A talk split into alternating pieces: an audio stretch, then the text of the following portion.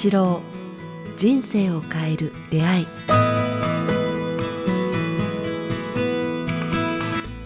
こんにちは早川洋平です。こんにちは。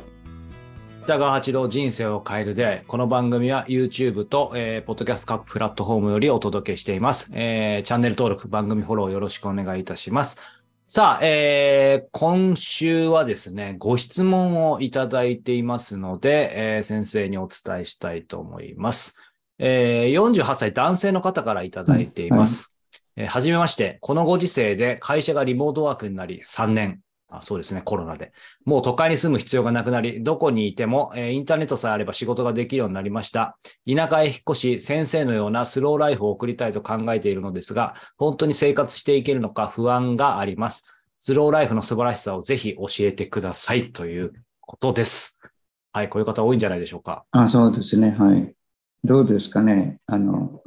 うん。私はもう、なんか、あのスローライフとこういう、そういう、そもそもそういう概念なさそうですね、先生。概念がなくて、こう組織の中で生きるっていうのがすごく苦手なタイプだったんですね。はい。時間内に始まって、時間内に仕事して、うん人々に尽くすとか、はい貢献するとかいうのがなくて、うん稼ぐ、稼ぐ、成績を上げるっていうレベルがあったので、そういう意味では都会ではこう競い合うのんがとても辛くて、はい。まあ、今はも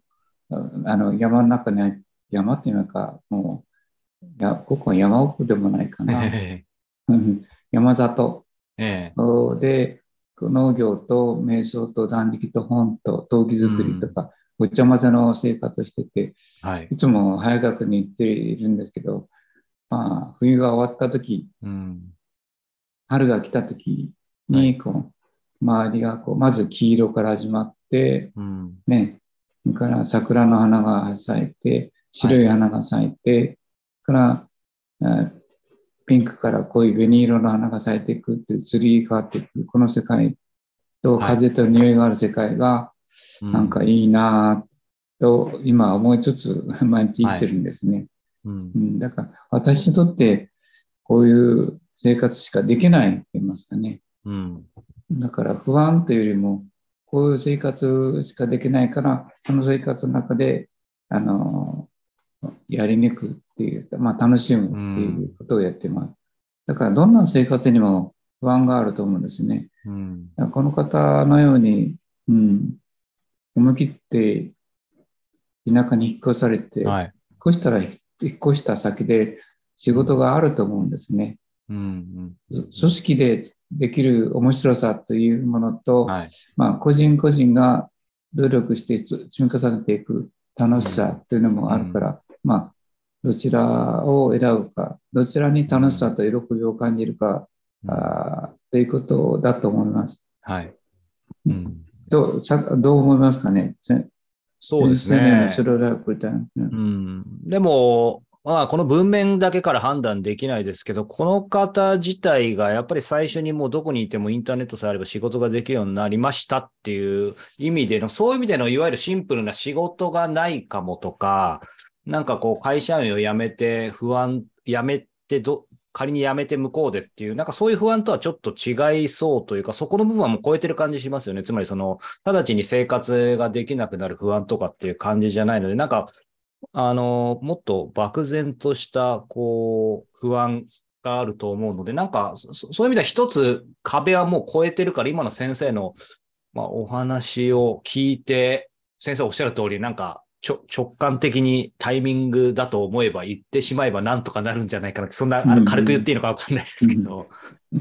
あの、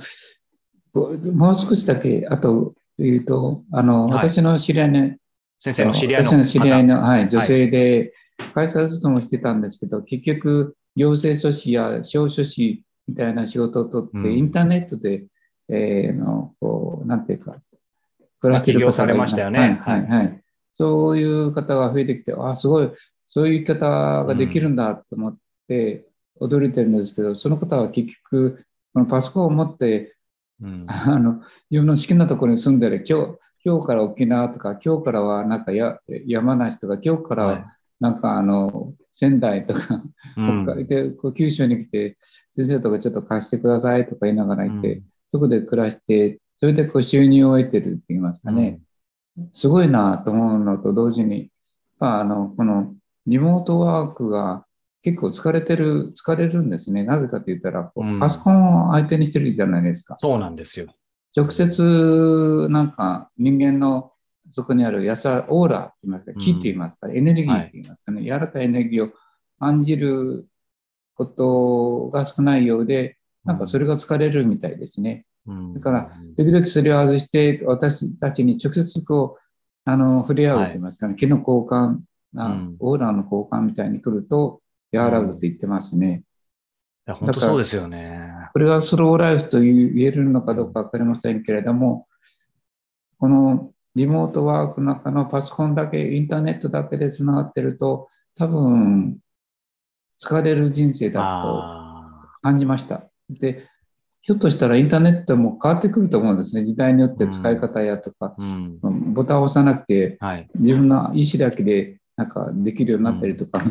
どんどんどんどん変わってくるから、世の中は変わってくる、変化するということを前提で、インターネットの世界に入入られるといいと思いますね。先生のお話伺ってて、今やっぱりすごく個人的にもなんか感じたことがあって、やっぱり私もそこまで意識してたわけじゃないですけど、僕がいわゆるある意味スローライフ的なことをやったらもう10、12、3年前にあの、広島にね、あの、広島の、あの、郊外に引っ越して、ほとんどそういうインターネット、リモートワークを 当時からやっていて、で、その時、やっぱり感じたのが、今先生おっしゃったように、すごく普段、月のもう30日のうち28日ぐらいはその広島の山の中に、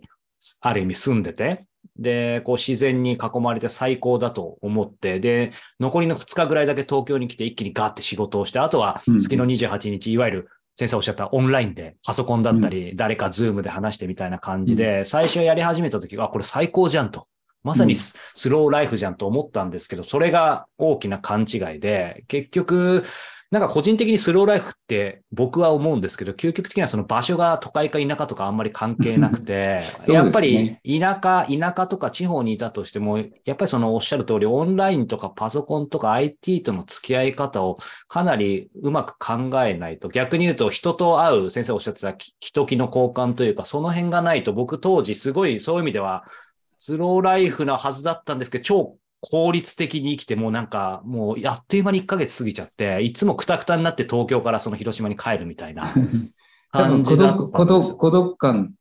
そうなんですよ立感にあの襲われると思います。そうそうそうだから、その後ね、先生と知り合わせていただいて、やっぱり本当に、まあ、インターネットを使っても使わなくても何でも個人的にはいいと思うんですけど、やっぱり人と直接、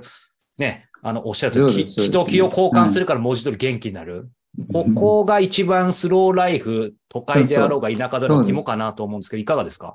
いやいや、早川君いいとこ押さえてると思います。もう僕が言いたいところはもう全て言ってもらったいやないやいやいや。うんまあ人間は、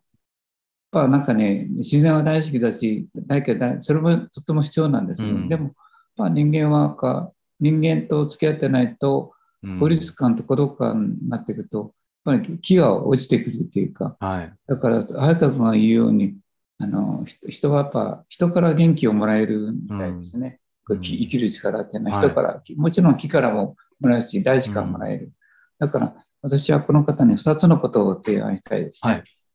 まあ、早川君のように、スローライフ、あまあ、ごめんなさい、インターネットで生きてもいいけれども、やっぱり、うん、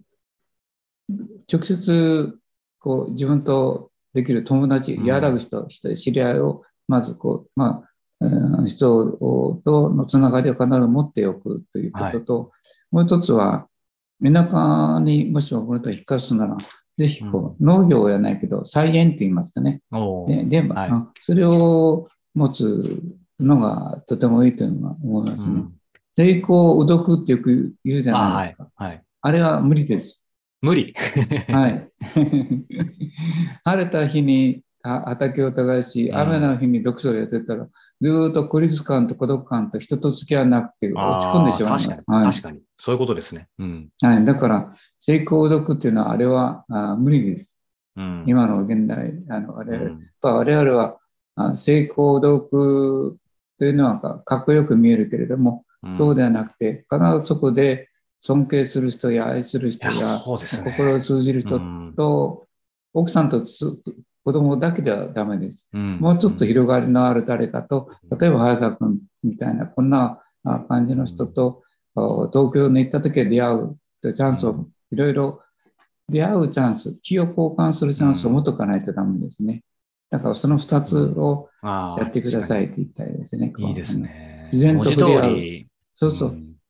文字通り。確かにそのひ人と会うっていうのもね、あの、オンラインでもなく、まあもちろんか家族は大事ですけど、オンラインとも家族とも違う文字通り外に出て人と会う。そこですよね。身近な人とずっと一緒にいるうんと、やっぱ喧嘩するんですよ。どんどん あの